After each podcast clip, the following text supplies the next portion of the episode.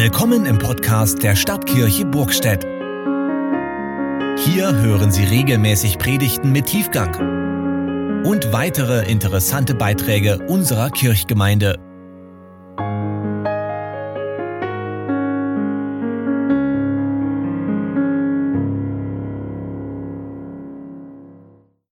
Ein jeglicher in seine Stadt.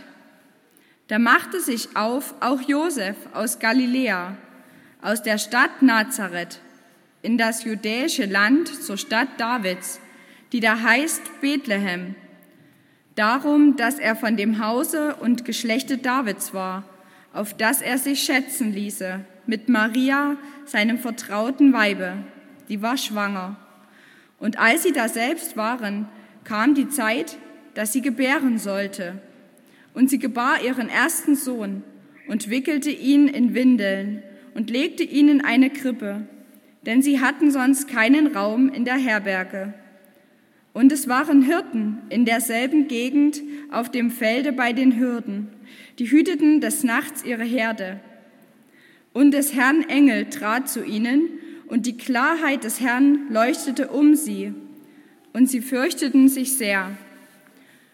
Und der Engel sprach zu ihnen, Fürchtet euch nicht, siehe, ich verkündige euch große Freude, die allem Volk widerfahren wird. Denn euch ist heute der Heiland geboren, welcher ist Christus, der Herr, in der Stadt Davids. Und das habt zum Zeichen. Ihr werdet finden, das Kind in Windeln gewickelt und in einer Krippe liegen. Und alsbald war da bei dem Engel die Menge der himmlischen Heerscharen, die lobten Gott und sprachen, Ehre sei Gott in der Höhe und Friede auf Erden bei den Menschen seines Wohlgefallens. Und da die Engel von ihnen gen Himmel fuhren, sprachen die Hirten untereinander, Lasst uns nun gehen gen Bethlehem und die Geschichte sehen, die da geschehen ist, die uns der Herr kundgetan hat. Und sie kamen eilend und fanden beide, Maria und Josef, dazu das Kind in der Krippe liegen. Da sie es aber gesehen hatten, breiteten sie das Wort aus, welches zu ihnen von diesem Kinde gesagt war.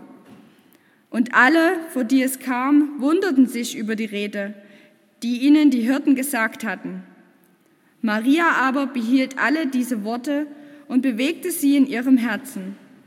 Und die Hirten kehrten wieder um, priesen und lobten Gott für alles, was sie gehört und gesehen hatten wie denn zu ihnen gesagt war. Evangelium bei Lukas im zweiten Kapitel. Ich stehe an deiner Krippen hier, o Jesu, du mein Leben. Ich komme, bring und schenke dir, was du mir hast gegeben. In diesen beiden Zeilen des Liedes von Paul Gerhardt steckt eigentlich alles drin, worum es im Kern des christlichen Glaubens geht.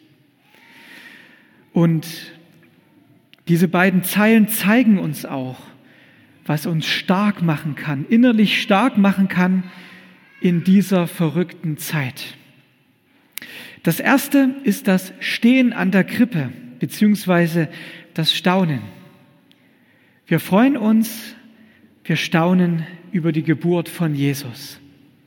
Und wir tun dabei eigentlich nichts anderes, als einfach mal innezuhalten das, was uns vielleicht sonst eher schwer fällt. Das Staunen ist die stille Freude über das, was eigentlich überhaupt nicht selbstverständlich ist. Und wohl dem, der das noch nicht verlernt hat. Wir erleben dieses Staunen eigentlich bei der Geburt eines jeden Kindes. Wer das schon mal als Vater, als Mutter, als, als Geschwisterchen oder als Familienangehöriger erlebt hat, der kann das gut nachvollziehen.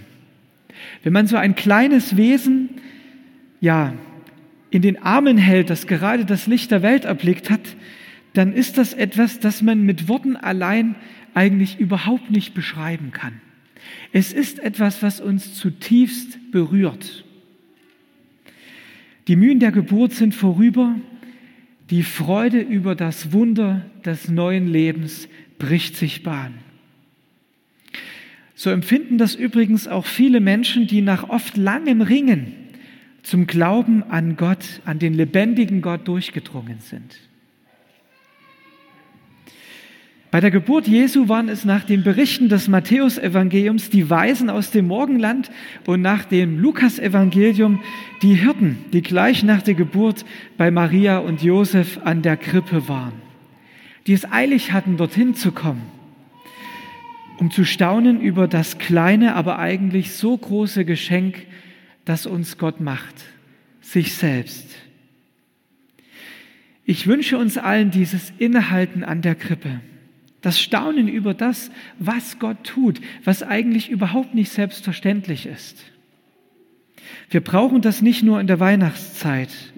Unser Glaube, ja, ich meine unser Leben, das lebt davon. Ich stehe an deiner Krippen hier, o Jesu, du mein Leben. Da steckt eine ganz bestimmte Haltung drin. Eine Haltung der Demut, des sich Beugens vor Gott, der Anbetung. Und nach dem Staunen kommt dann das Zweite, nämlich dass man sich in Bewegung setzt und dass man etwas verschenkt. Ich komme, bring und schenke dir, was du mir hast gegeben. Von den Weisen wird auch berichtet, dass sie vor dem Kind niederknieten und ihm Geschenke gemacht haben. Nun ist eine solche Verehrung eines Neugeborenen ja eher eine seltene Geschichte. Also wir haben, meine Frau und ich, wir haben bei der Geburt unserer Kinder äh, sie nicht angebetet. Hier ist Jesus etwas ganz Besonderes. Und aus den drei Geschenken hat man dann geschlossen, dass es drei Weise gewesen sein müssten. Und man hat ihnen später die in der Bibel gar nicht erwähnten Namen Kaspar, Melchior und Balthasar gegeben. Dahinter steckt eine tiefe Wahrheit, nämlich wer Geschenke bringt, und Gott anbetet, das soll nicht anonym bleiben. Denn Geschenke, Lob und Anbetung sind etwas sehr Persönliches. Die Weisen haben also Geschenke mitgebracht. Aber wie war das bei den Hirten? das hat ja auch in unserem kleinen Stück eine Rolle gespielt. Die hatten wohl nichts dabei. Ja, das einfache Volk hat mal wieder keine Manieren, könnte man jetzt denken. Aber wenn wir genau hinhören, dann merken wir, dass die Hirten eigentlich Jesus das größte Geschenk überhaupt gemacht haben, das möglich ist. Sie haben sich letztlich selbst verschenkt an ihn, indem sie all das weitererzählt haben, was an der Krippe geschehen ist, was sie dort erlebt haben. Sie haben sich persönlich investiert und sie waren praktisch die ersten Missionare für die frohe Botschaft. Und dazu steht im Lukas-Evangelium die wichtige Notiz, die Hirten kehrten wieder um, sie priesen und lobten Gott für alles, was sie gehört und gesehen hatten. Also kam auch bei ihnen die Anbetung Gottes an der Krippe nicht zu kurz. Für unseren Glauben können wir daraus lernen, das größte Geschenk, das wir Jesus machen können, das besteht darin, dass wir uns selbst an ihn verschenken. Wie kann das aussehen? Ich vermute, die wenigsten von uns haben eine Krippe zu Hause in ihrer Wohnung, vor der man niederknien kann. Okay, vielleicht in der Adventszeit im Miniaturformat, das mag es geben. Aber mit oder ohne Krippe, die ja auch ein Symbol ist. Es geht um, ja, es geht um einen Vertrauensschritt und darum, diesen Vertrauensschritt zu wagen. Nimm dir etwas Ruhe, zum Beispiel heute in der heiligen Nacht und denke nach über das, was hier geschieht. Dass Gott zu dir kommt, in dein kleines Leben, in deine vielleicht ziemlich verrückten Umstände und lade ihn bewusst ein, dich zu erfüllen, dein Herz zu berühren. Halte ihm das hin, was dir Not macht, mit einem kleinen Gebet und wenn es auch noch nur ein kleines Stammeln ist. Staune über das, was Gott tut. Und dann Erzähl das weiter, was du mit Gott erlebst. Wer sind die zwei, drei, fünf oder zehn Menschen in deiner Umgebung, mit denen du über deinen Glauben reden kannst? Staunen wir doch über Jesus und verschenken wir uns an diesen Gott, an ihn, der um unser Vertrauen wirbt, der alle Macht und Größe hat und er kommt doch so wehrlos, bedürftig und klein zu uns in diese Welt. Das ist eigentlich völlig unverständlich. Und doch kann es, und das erleben wir selbst immer wieder, es kann jedes Kind verstehen. Gott wählt genau diesen Weg und keinen anderen, um unser Herz anzurühren. Und hier geschieht mehr, als unser Verstand fassen kann. Gott wird greifbar. Begreifen können wir das eigentlich nie. Aber uns davon berühren lassen, es uns gefallen lassen, es in uns aufnehmen, das können wir. Und darüber staunen, wie krass dieser Gott eigentlich ist. Und was könnte passieren, wenn ich seinen Spuren folge.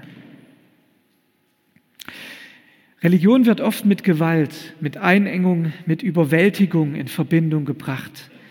Ich kann von all dem in der biblischen Weihnachtsgeschichte überhaupt nichts finden. Die einzigen, die hier Gewalt gebrauchen, das sind die Gegner von Jesus, allen voran König Herodes, der Angst hat um seine Macht. Aber Jesus ist Gott, der alle äußerliche Macht abgelegt hat. Und deshalb, vor allem deshalb, ist er für mich vor allen anderen vertrauenswürdig. Klein genug, um in unser vollgestopftes Leben hineinzukommen, groß genug, um es zu verändern, zu entrümpeln, wenn wir ihn darin wachsen lassen. Lade ihn doch ein, vielleicht mit den Worten von Paul Gerhardt, nimm hin. Es ist mein Geist und Sinn, Herz, Seele und Mut, nimm alles hin und lass dir's wohlgefallen. Ihr könnt auch eure eigenen Worte dafür verwenden. Amen.